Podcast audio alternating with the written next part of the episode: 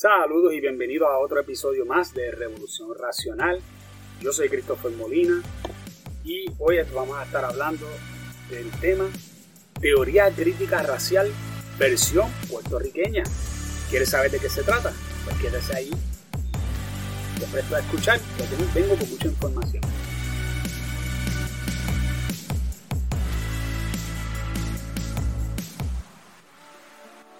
Hace unos días que me encontré con un grupo de boricuas en internet que estaban haciendo una campaña a favor de la independencia. Y eso quizás no, no, es algo muy raro. Nosotros sabemos ya por experiencia. El empuje hacia independencia casi siempre lo tienen muchos jóvenes, porque esos jóvenes tienden a ser muy idealistas y no, no comprenden las realidades económicas en que, en que viven, ¿no? Y obviamente, pues por falta de información, pues ellos van a tomar ciertas medidas o tienen también una, una probabilidad de creer más en visiones utópicas que ningún otro, ningún otro sector. Hay una razón por la cual Mao, en su eh, revolución social, eh, él mayormente utilizó a los jóvenes porque eran los más fáciles de adoctrinar de, una, de manera rápida y los que iban a creer más en ideologías utópicas. Y una de las cosas que, que yo me di cuenta cuando yo estaba eh, mirando a este, a este grupo y inclusive hice una serie de tweets eh, acerca del asunto, tenía que ver de que muchos de los reclamos de ellos estaba basado en resentimientos que me pareció muy, muy este, parecido a un problema que está apoderándose ahora mismo de la izquierda en Estados Unidos.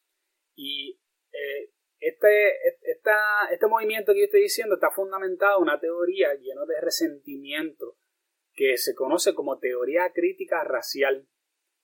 Y si alguna, algunos de ustedes no la han escuchado, quizás lo han escuchado bajo el nombre de, de CRT o CRT.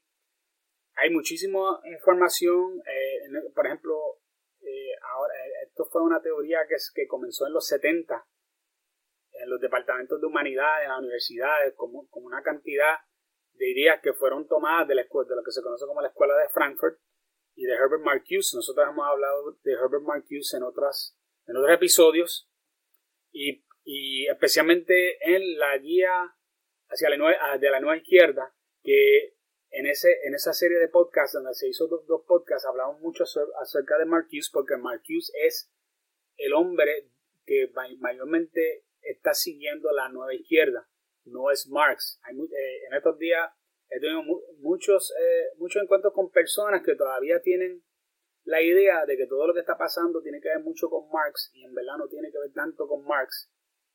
Tiene que ver algo porque obviamente él fue la idea, Marx tiene la idea original del comunismo eh, Marx y Engels pero después, los que vinieron después de él fueron más peligrosos aún porque fueron los que se dieron cuenta que la revolución, la revolución económica no iba a llegar. Que esa revolución económica, inclusive cuando lo trataron de hacer en, la Unión Soviética, fracasó. Cuando lo, trataron de hacer en Cuba, fracasó. Cuando lo trataron de hacer en, Corea del Norte, fracasó. Cuando lo trataron de hacer en Vietnam, fracasó. Cuando lo trataron de hacer en Cambodia, también fracasó. No importa dónde trataron de hacer la revolución de Marx hacia el comunismo, en todos los sitios ha fracasado y especialmente en, la, en el área monetaria. Y lo que hace Marcuse, para, para dar un resumen bien breve a ustedes, es que él cambia la, la, forma en que se hace la revolución. La revolución ahora no tiene que ver con economía tiene que ver con gente, tiene que ver con identidades, tiene que ver con, grupos. Eh, eh, por ejemplo, Marx dividía los grupos entre las personas que tenían más recursos, ¿verdad? Y los que tenían menos recursos. Y para él, las personas que tenían más recursos eran como una, la especie del enemigo. Y eso todavía persiste, pero ese enemigo ahora, ahora eh, a través de Marcuse y a través de la teoría crítica racial, tiene una, una cara más definida que no sea más que economía. En este caso estamos hablando de la gente blanca o el europeo o el, o el que es nacido de, de, de ascendencia e, europea toda persona de, de tez blanca que es nacido eh, de, de, familia europea o que tenga, venga de ascendencia europea, esa persona es visto como una especie de enemigo y es visto como tal como Marx veía a, la gente rica. Y esto es exactamente lo que está ocurriendo a través de la teoría crítica racial. Y es algo bien, bien, bien pernicioso que, es, esta teoría piensa que la teoría crítica racial es una idea que está obsesionado especialmente con el poder. Y, él no es, y cuando yo digo poder, estoy hablando de poder político a tal nivel que está dispuesto a dividir a las personas sencillamente por líneas raciales. También el llamado CRT, ¿verdad?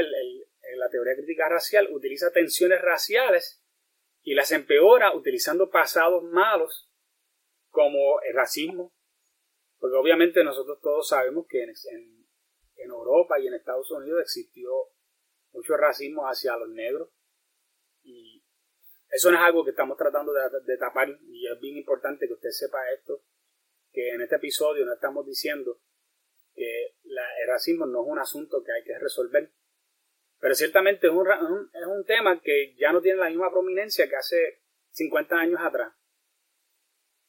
Eh, y la esclavitud, igualmente, ¿cuánto tiempo hace que no, hay, haya esclavitud? Pues en, los Estados Unidos, por, ejemplo, no hay esclavitud desde, los 1800.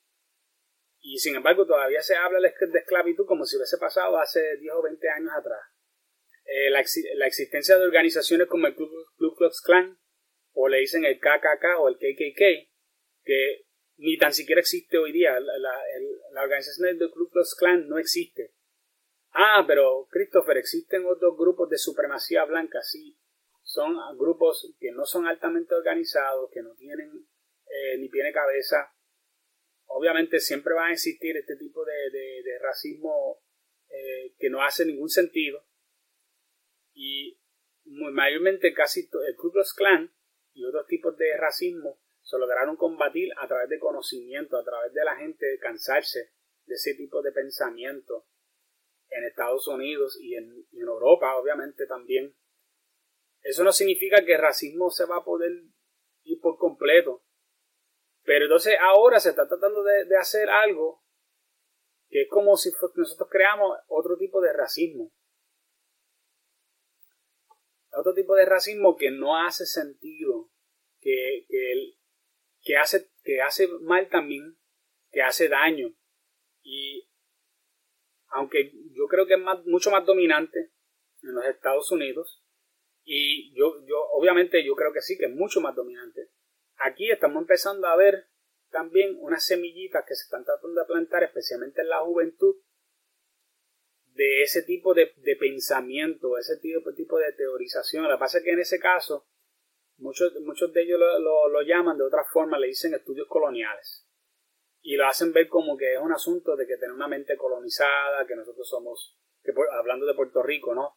Que nosotros somos una colonia y que, muchas de las cosas que nos pasan es por culpa de nuestro pasado colonial y, y, todas estas cosas que siempre, vas a notar, y esto, sígueme, sígueme en esto, siempre que tú escuchas personas hablando sobre esto, todo el tiempo van a estar hablando del pasado.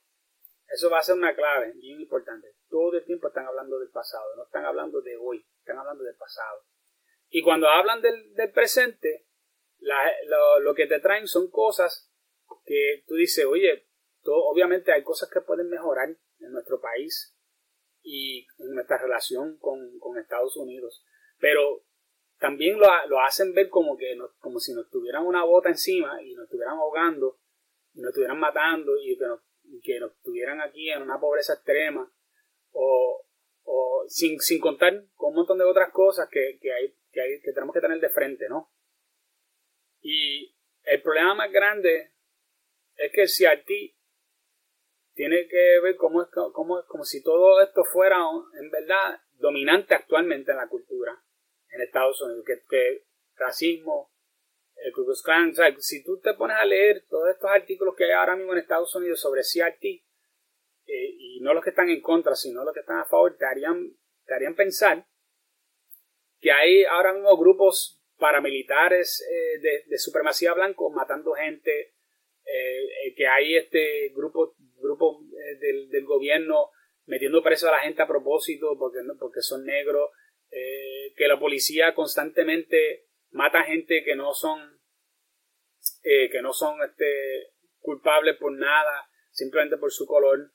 Y eso es totalmente incierto. Inclusive no hace mucho se hizo una serie de, de encuestas en Estados Unidos donde se le preguntó a la gente que cuántas personas ellos pensaron que en el 2020 los había, la, cuánta gente de, raza negra la policía había matado en el 2020 eh, a través de, de, tiro, de tiroteos por, por, cometer alguna fechoría o no. Sencillamente, ¿cuánta, cuánta gente de, color negra había, había matado a la policía en el 2020? Un buen grupo de, y yo diría que la mayoría, especialmente los que son más de pensamiento de izquierda, dijeron que habían, que la mayoría dijeron que se habían matado miles de personas, miles de personas negras en el 2020, no en la historia, en el 2020. ¿Le digo cuántos fueron? Fueron algo como 20 en todo el año. Y eso incluye gente que quizás apuntaron su, pistola hacia un policía. Eso es en todos completos los Estados Unidos. No es un área nada más. Y es que este tipo de exageración, de esto es que vive el CRT, que vive de, una experiencia de hacer la gente pensar que hay una urgencia y hay un problema bien serio de, que tiene que ver con, el, el racismo exagerado, sumamente exagerado a, tal nivel que nosotros tenemos ahora mismo varias personas, como hay un autor que se llama Ibrahim, Ibrahim Exkendi, que ha escrito libros diciendo que básicamente todo el mundo es racista, y especialmente la gente blanca, y, y los hace ver como que ellos son opresores todo el tiempo, no importa lo que tú hagas, que ellos son opresores, que todo, que todo va a ser, eh, que todo es a base de color, que el mundo, básicamente, todo lo que tú hagas tiene que ver con el color que tú seas para lograr o no lograr las cosas. Si tú no logras algo es porque tú eres de color. Pero si logras algo, no. Si logras algo fue por tu, por tu esfuerzo. Y eso es el tipo de cosas que no, nosotros no podemos aceptar. Este tipo de movimiento ha logrado obtener un gran respaldo inclusive de parte del público, una cosa que tú no te imaginarías. Y es que organizaciones como Black Lives Matter que tiene que ver muchísimo con el CRT y con este movimiento de, de, victimización que existe actualmente, han logrado recaudar billones de, dólares en la búsqueda de justicia social. No justicia, sino justicia social. Pero las cosas se pusieron peor que nunca cuando unos meses atrás empezaron a, a suscitar reportes de que habían maestros enseñándole a los niños conceptos racistas donde los avergonzaban por ser blancos o de ascendencia europea. Y esto, si a tal grado, vamos a ponerlo así, a tal grado llegó que algunos niños se sintieran abochornados por haber nacido blancos y llegaron con un gran sentido de culpa por cosas en que ellos nunca fueron partícipes, partícipes ni serán. Básicamente le, dijeron a, a muchos de ellos, tú eres culpable por los pecados que cometieron tus abuelos muchachos que a veces están en, que tienen 10, 12 años de edad, ¿qué van a saber ellos si, sobre eso? ¿Por qué ellos, porque tú tienes que culparlos a ellos por cosas que pasaron anteriormente? Aparte de que se han hecho eh, estudios que demuestran que aún la gran mayoría de la gente blanca que existen dentro de los Estados Unidos, la mayor parte de ellos no, tienen, no vienen de ascendencia que fueron dueños de esclavos. Aunque usted no lo crea. Ahora, eso no significa otra vez que no existe tal cosa como racismo. Estamos claros de que sí existe el racismo y creo que, que nos toca a cada uno de nosotros de hacer un esfuerzo, aún en Puerto Rico, de eliminar el prejuicio a base de color de las personas. Porque si hay una razón por la cual tú nunca debes de juzgar a nadie es por su color. Eso es, eso es inverosímil, que la gente hasta en el 2021 todavía existe gente que piensa de esa forma.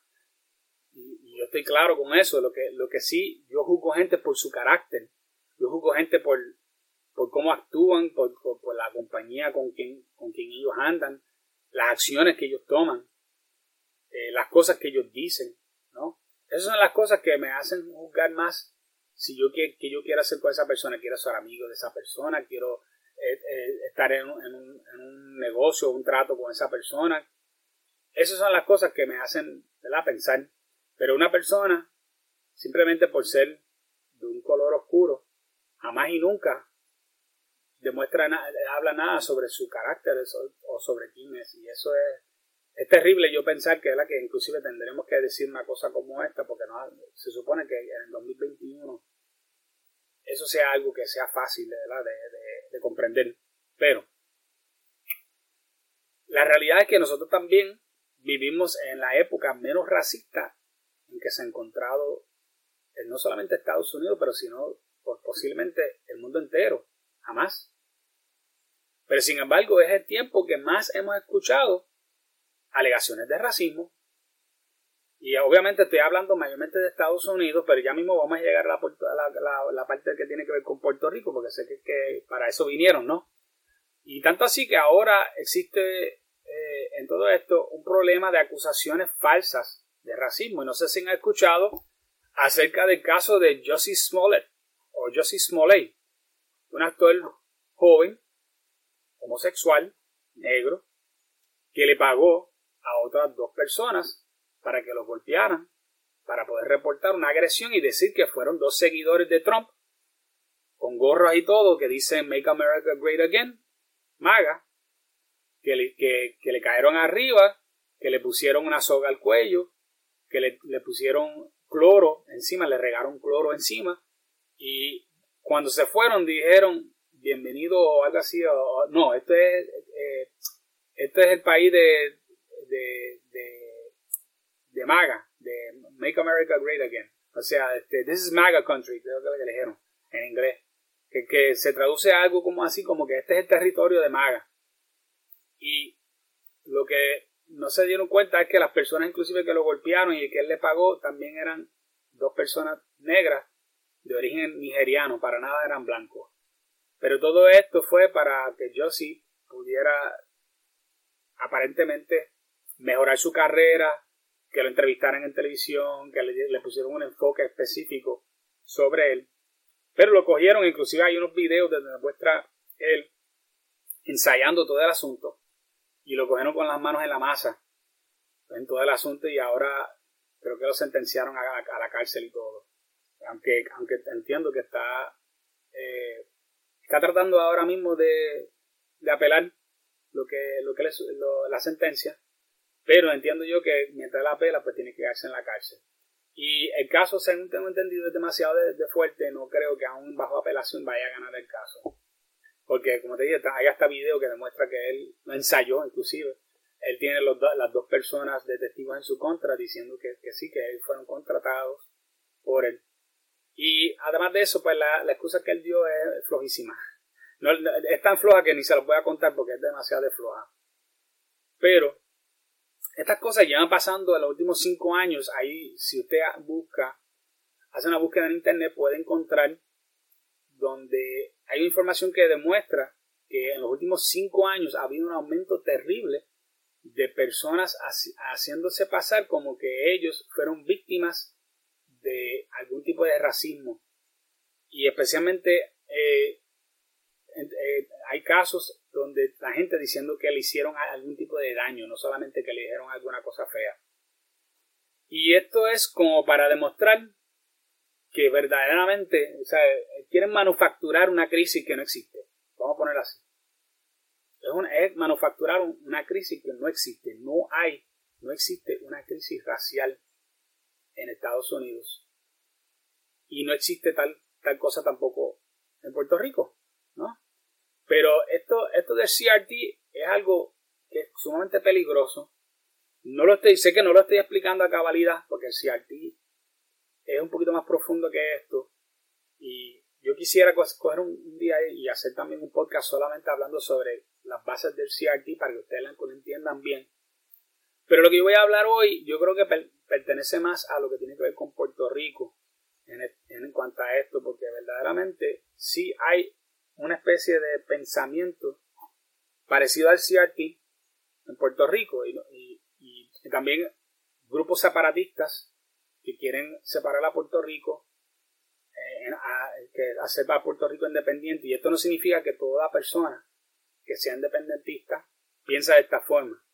Pero sí toda persona que mira a Estados Unidos y piensa que, Puerto Rico es algún tipo de víctima de Estados Unidos, sí piensan de, esta forma, sí tienen este, este, este problema.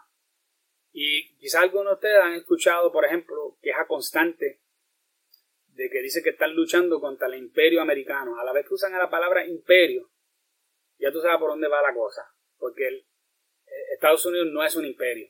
Y hay, hay una hay una forma específica de tu verificar si, por ejemplo, los ingleses sí fueron un imperio. Solamente los romanos tuvieron un imperio. O sea, hay cosas que hacen que un país sea un imperio. Estados Unidos, especialmente ahora, mucho menos, clasifica como un imperio.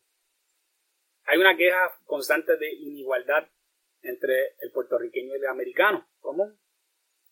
Y obviamente sí existe inigualdad pero tenemos que entender por qué existe, por qué Puerto Rico no tiene los mismos niveles de riqueza que Estados Unidos. Hay un montón de razones, montones que no puedo entrar en ellos porque eso necesitaría solamente un, un por lo menos mínimo, si no uno a dos podcasts completos para hablar acerca de eso. Pero solamente te digo que tiene que ver con posición geográfica, falta, la falta de emprendimiento del puertorriqueño, tiene que ver con, con, con la forma de pensar del boricua que es diferente al del americano. Eh, tiene que ver con, falta de infraestructura en el país, que yo creo que es masivo, la falta de, infraestructura que tenemos en, Puerto Rico. Hay, hay, un, hay, un, montón de factores, pero tú debes ponerle toda esa, esa carga encima solamente de los americanos, es decir, la razón por la que Puerto Rico no tiene el mismo nivel de riqueza que Estados Unidos tiene que ver porque los americanos no tienen, no, no tienen pisado no, eso, no, eso para nada es cierto. Se concentra solamente en quejas del pasado y trato, y trato entre boricuas y americanos en el pasado. Que pensar, ver, algunas cosas que obviamente ocurrieron, lo que pasó con la, con la, azúcar domino eh, en Puerto Rico, para aquellos que estén, de ustedes que no saben, pueden buscar la historia del azúcar domino en Puerto Rico y cómo toda una industria sacó millones y millones de dólares de, Puerto Rico para beneficiar a un, a un americano que se aprovechó de la isla de Puerto Rico y se hizo ultra, ultra rico a base de la caña de Puerto Rico, ¿no? Eso, eso ocurrió, el, el, uso de la pastilla anticonceptiva antes de que fuera aprobada de ninguna forma, como usaron a ciertas puertorriqueñas como conejillo de India hace muchísimos años atrás, entiendo yo que fue al final de los 60, que eso ocurrió. Esas son cosas que, obviamente van a dejar alguna, algunos, eh, como quien dice, eh, malos recuerdos. ¿Significa que así como están las cosas ahora mismo entre Estados Unidos y Puerto Rico? No. Tenemos que, pensar que vamos a, nunca a, pensar que eso nunca se va a recuperar, esa confianza entre Estados Unidos y Puerto Rico a causa de eso. No, por lo menos por mí no. Yo no veo por qué. Tenemos que, imagínate que tú estás en una, asociación con alguien y lo único que tú haces es pensar constantemente en aquella vez que te falló. Pues, hermano, depende, ¿verdad? Obviamente cuán, cuán fuerte fue el fallo. Pero si estás hablando de un fallo que, se puede perdonar y tú puedes seguir hacia adelante, pues no puedes seguir mencionándolo a cada, momento, ¿no? por lo menos las buenas relaciones no funcionan de esa, de esa forma. Tampoco no, reconoce las diferencias entre los valores americanos y los valores hispanos. solamente para, hablar por encima de eso es bienestar físico y monetario, que es la forma en que el americano ve las cosas. es, más enfocado hacia lo monetario, hacia tener muchas cosas. Eh, eh, para el americano el éxito tiene que ver más con, con tener cosas y tener dinero. El puertorriqueño ve las cosas más de calor humano y, esta, y el famoso dicho de donde comen uno, comen dos, y familia, y tener esta cercanía entre unos y otros y poder tener buenas amistades. Ese tipo de mentalidad no existe de la misma forma en Estados Unidos. En eso, en eso tenemos valores distintos. En otras no, pero por lo menos en esas sí tenemos valores distintos. Y, y entonces pensar que como el americano tiene un enfoque más hacia dinero y el puertorriqueño no, y eso no significa que no tiene ninguno, pero, pero sí, definitivamente estoy seguro que si le preguntáramos a, a, 100, a 100 americanos versus 100 puertorriqueños, vamos a ver un enfoque un poco mayor en la de tener dinero que, por ejemplo, el puertorriqueño común. Y eso es nada malo, es que son, en eso tenemos una diferencia de cultura y de valores. Y no tener eso en cuenta cuando estamos hablando del, de la relación entre Estados Unidos y Puerto Rico, pues no, no me hace sentido. Eh, usa, usan datos engañosos para hacer pensar, y esto sí yo lo he visto por las redes, y estoy seguro que ustedes también, que hacen pensar que la gente, en que la gente de Estados Unidos le saca más a nosotros de lo que nosotros le sacamos a ellos. Y a mí me encanta porque usan una tablita donde enseñan, inclusive tienen creo que un dibujo de un Sam, y enseñan a las ganancias y las ventas de Walmart, Walgreens, CVS, Sam's, Costco y las farmacéuticas, por ejemplo, y te las pone al lado de una tabla de todos los beneficios que reciben los, puertorriqueños a través de Estados Unidos. Y te enseña que la tabla donde las ganancias de Walmart, Walgreens, CVS, todas estas compañías americanas logran sacar es mayor de lo que se recibe en beneficios.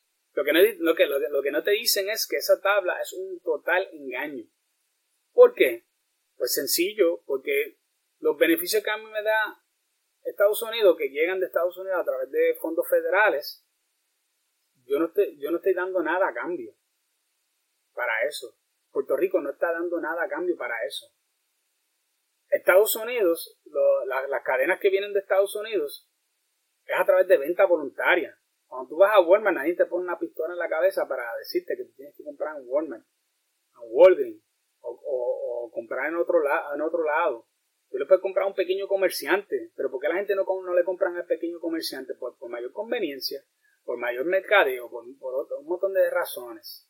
Si nosotros quisiéramos, ninguno comprara en Walmart pero voluntariamente vamos y compramos en Walmart y compramos en, en, Walgreens porque nos queda cerca de la casa y tantas cosas. Yo tengo un Walgreens cerca de mi casa que es una cosa absurda. Yo en dos minutos ya estoy en Walgreens. Y la, la idea detrás de eso es que como las compañías americanas hacen dinero, pues nos están haciendo algún tipo de daño con eso. Mire, si Estados Unidos no estuviera aquí, como quien dice, que no tuviéramos esa relación con Estados Unidos, tú me quieres decir a mí que no va a haber compañías de otro país y van a tratar de hacer dinero, obviamente. Eso no tiene nada que ver con la relación con Estados Unidos. después que haya comercio abierto, van a venir compañías de diferentes lados y ellos van a, van, a venir, no vienen a hacer amistad, vienen a hacer dinero. Y así es como funcionan las, así es como funcionan las cosas. Ningún, ningún Ninguna compañía multinacional viene a hacer amistades, lo que vienen es a hacer dinero. Y eso es lo que tenemos que tener, lo que, tenemos que tener claro.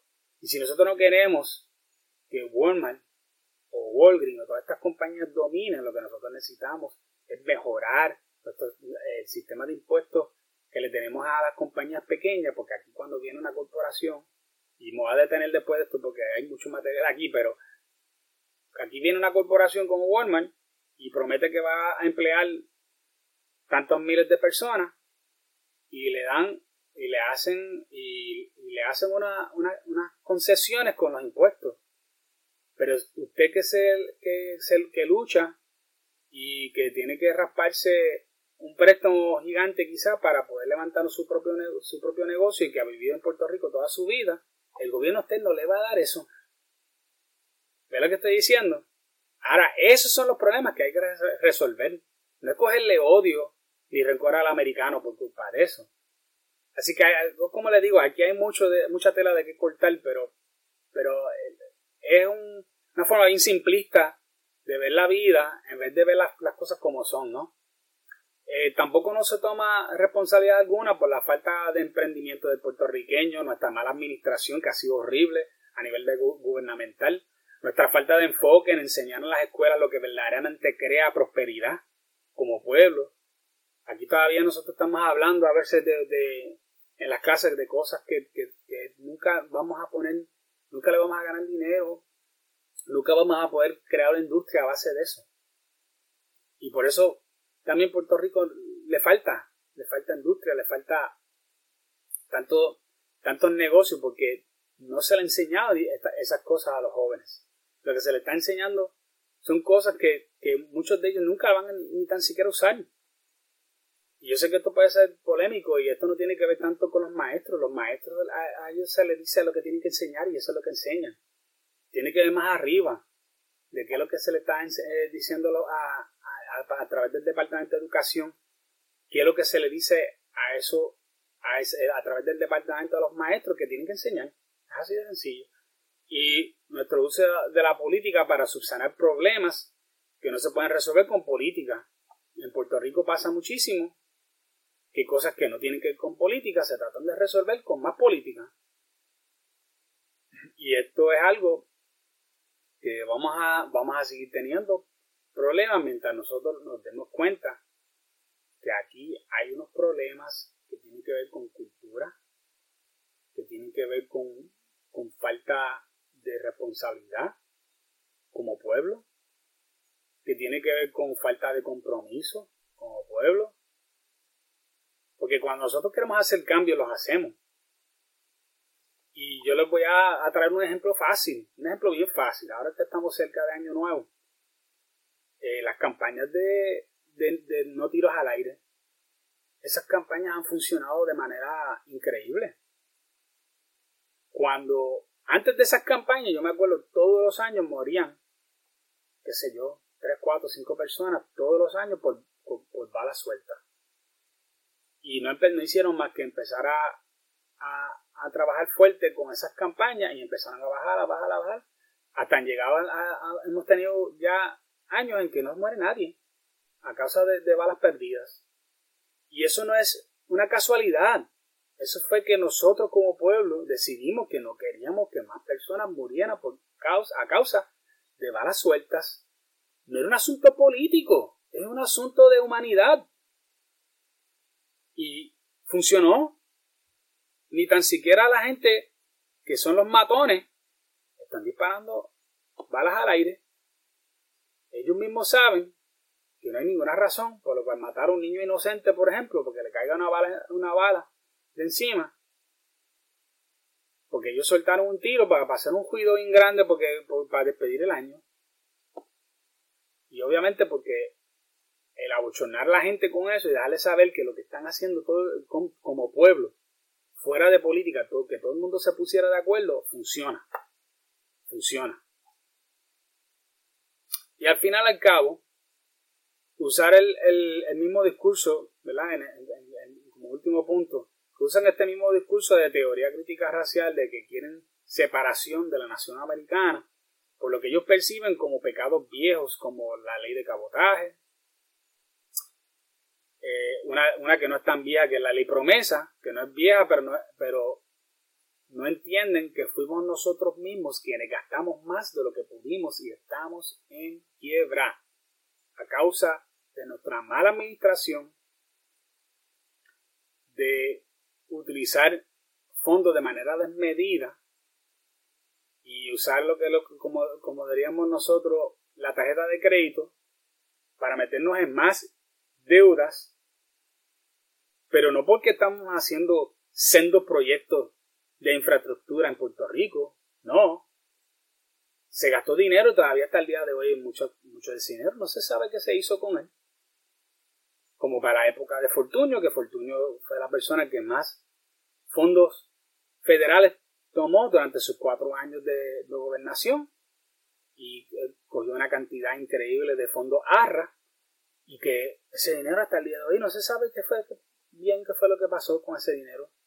¿Dónde están los proyectos que se, que, se suponía que salieran a través de esos fondos ARRA? Yo todavía no sé. Y creo que todavía nadie bien sabe lo que es. Y si, no, si alguien lo sabe, me encantaría un día escuchar un buen análisis de qué se hizo con ese dinero. Y adivina que nosotros vamos a tener que repagarlo. Porque si tú tomas de la tarjeta de crédito, a ti te toca repagar. Y ahora yo creo que es bien conveniente que muchas personas quieren buscar mil excusas para no tener que pagar el dinero de vuelta, sabiendo Y cuando tú coges prestado, tú debes de devolver el dinero prestado. Y con todo eso, obviamente nosotros cogemos una especie de quiebra criolla, lo cual se encime una buena cantidad de dinero, pero todavía falta. Y que sí, nosotros vamos a tener que reponer. Aquí han ocurrido una, cantidad increíble en Puerto Rico de, asuntos que no tienen nada que ver con los americanos. Pero solamente para darte una idea, lo, de las pensiones de, del gobierno. Que cómo es posible que cuando desarrollaron ese sistema de pensiones, le dijeron a la gente que iban a recibir una cantidad mensual bien alta, que es en nada conmensurado con la cantidad que ellos aportaron cuando, se creó el fondo, para, el, fondo de retiro.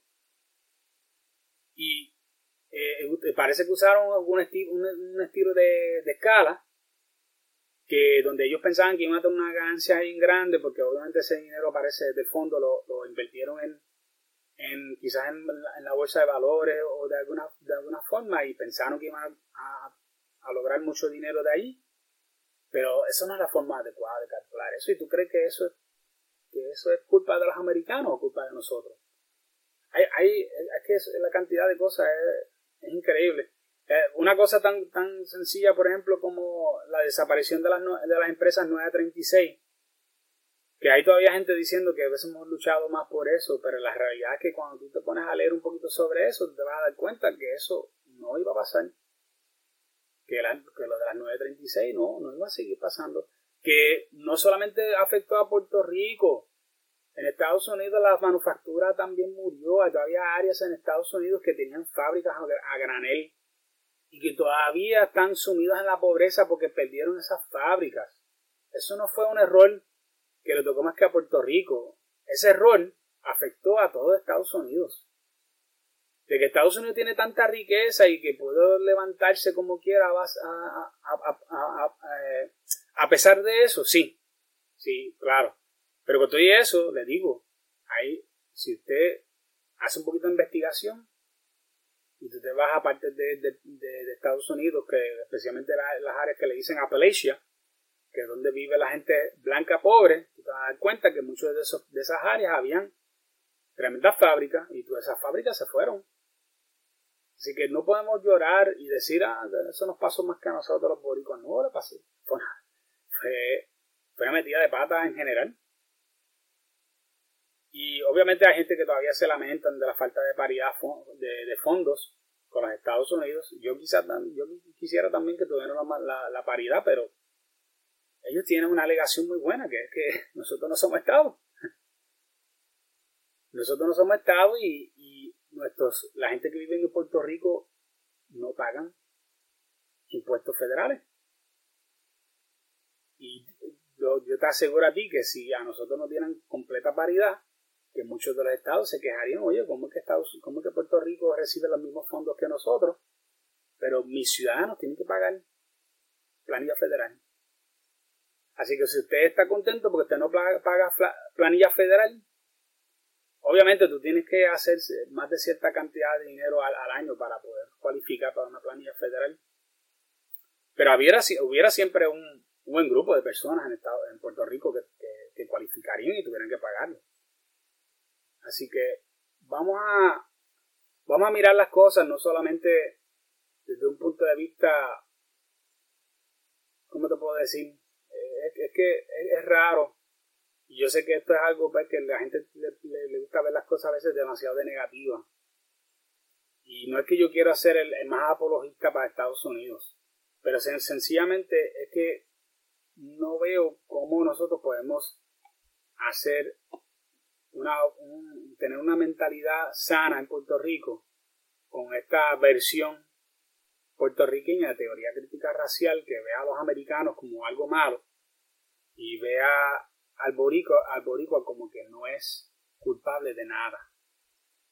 Y nosotros tenemos, no solamente, es que es nuestro deber como boricua, darnos cuenta en que hemos fallado nosotros y empezar a ver en qué nosotros podemos mejorar a Puerto Rico nosotros. Y no, ponerle, no tratar de ponerle el peso de todo lo que ocurre en las manos del americano, porque le estamos dando demasiado de mucho, de mucho poder sobre ellos, sobre nosotros. Estamos diciendo que el americano es el que, el que hace que nosotros tengamos éxito o no. No. Yo creo que nosotros somos los que, los que hacemos que tenemos éxito. Yo creo que cada persona que me ha dicho a mí que ha tenido éxito en la vida es porque ellos han tomado su rumbo y han dicho, tú sabes qué, yo voy a ser responsable por mis acciones, yo voy a ser responsable por lo que, lo que se logra, sea fracaso o sea éxito. Y cuando tú te adueñas también de tus fracasos, tarde o temprano va a llegar el momento que vas a lograr éxito también. Porque ese tipo de, ese nivel de, de responsabilidad hace que tú puedas ver las cosas bien claramente y, y, tú puedes ver la realidad de lo que está verdaderamente sucediendo. El ser dueño, ser dueño de tus propios fracasos es lo mejor que hay porque es las únicas cosas que verdaderamente tú nunca debes de echárselas encima de otro. Y cada vez que nosotros echamos la culpa a los americanos por todo lo que nos pasa, estamos haciendo eso. ¿Significa eso que Estados Unidos es limpio de, de toda culpa? Obviamente no. Y eso no es la idea de este podcast, es excusar a nadie. Ciertamente hay cosas que a mí me encantaría, por ejemplo, la ley de cabotaje me encantaría eliminarla, a pesar de que nosotros no somos los únicos afectados por la ley, la ley de cabotaje, también existe para Alaska y para Hawái, y también para y las vírgenes y, todos los territorios de Estados Unidos. Así que no es tampoco algo que solamente nos toca a nosotros. Y por eso que pues, yo lo veo como una lucha más, difícil de lo que yo quisiera. Sí me gustaría que lo cambiaran, aunque no creo que va a pasar. Pero nosotros tenemos que empezar a ver las cosas como son, de que la bola está en nuestra cancha y a nosotros nos toca decidir si vamos a ganar el juego o si los vamos a mantener derrotados. Y no le debemos, le debemos echar la culpa a nadie más. Bueno, hasta aquí tenemos esta semana. Entonces, le quiero pues, desear una feliz Navidad a todo el que me está escuchando, yo sé que este fin de semana es Navidad. Dios me los bendiga mucho y nos veremos la, la semana siguiente.